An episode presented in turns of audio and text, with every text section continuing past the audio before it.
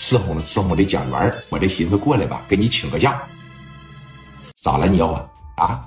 说你看不行，派两个别的老弟去伺候伺候蒋元。我这一个老妹儿吧，算是在大学里边跟我关系最好的了，是住的这个上下铺，呃，来找到我了，说有点事啊，要跟我说，我陪他出去吃顿饭，你看行吧？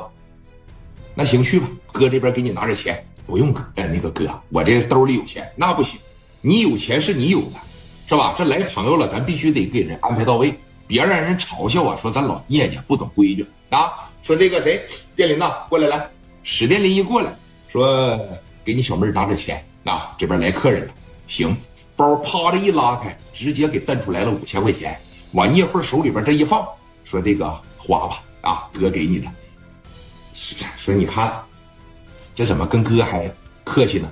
拿着吧，再穷也不差你这五千块钱呢。啊，哥这一天两天就挣来了，去吧，啊，好好吃饭，好好的啊，出去别惹事听着没？行，那我就出去吃饭去了啊。行，哎，聂慧当时啊，这边就出去了，说你看这一出去，在这个饭店里边啊，就开始等人了。从哪儿来的呀？这是从烟台那边过来的，叫啥呀？叫小易。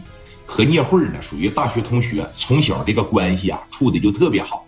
说这边把电话一接上，小易呀，你到了吗？我到了，慧姐，你在二楼啊，在一楼啊？我在二楼呢，你等着姐下去接你去啊！你不用下来了。哎，我瞅着你了，你今天穿个黄色的裙子是吧？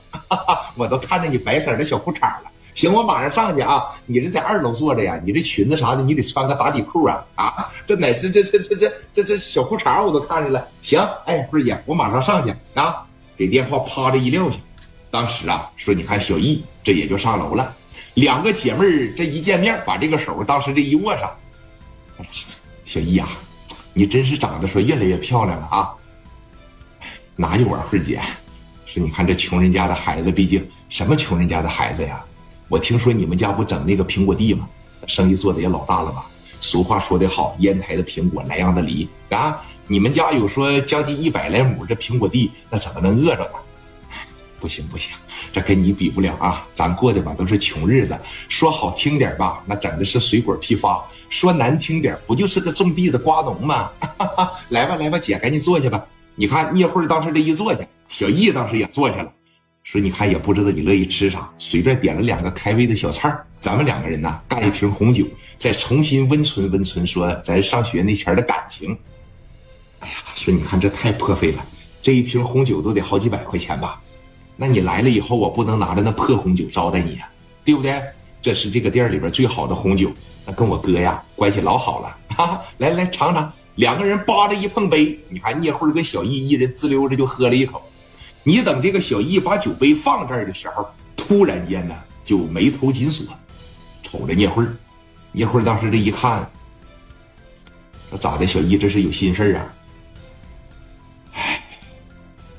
真是有心事啊！要不然也不能这么大老远的过来找你。在电话里边我不也跟你说了吗？确实是遇着点难处。借钱呢还是咋的？不借钱，是我们这方面的原因吧。你们这方面的原因，毕竟说，你看我们这种种苹果种地的家庭吧，它属于农民，这种事摊在我们家里边，真是伤风败俗啊！我真是有点难以启齿了。聂慧当时这一听，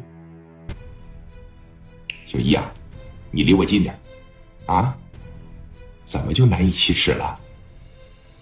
我们家让那个那啥给粘上了。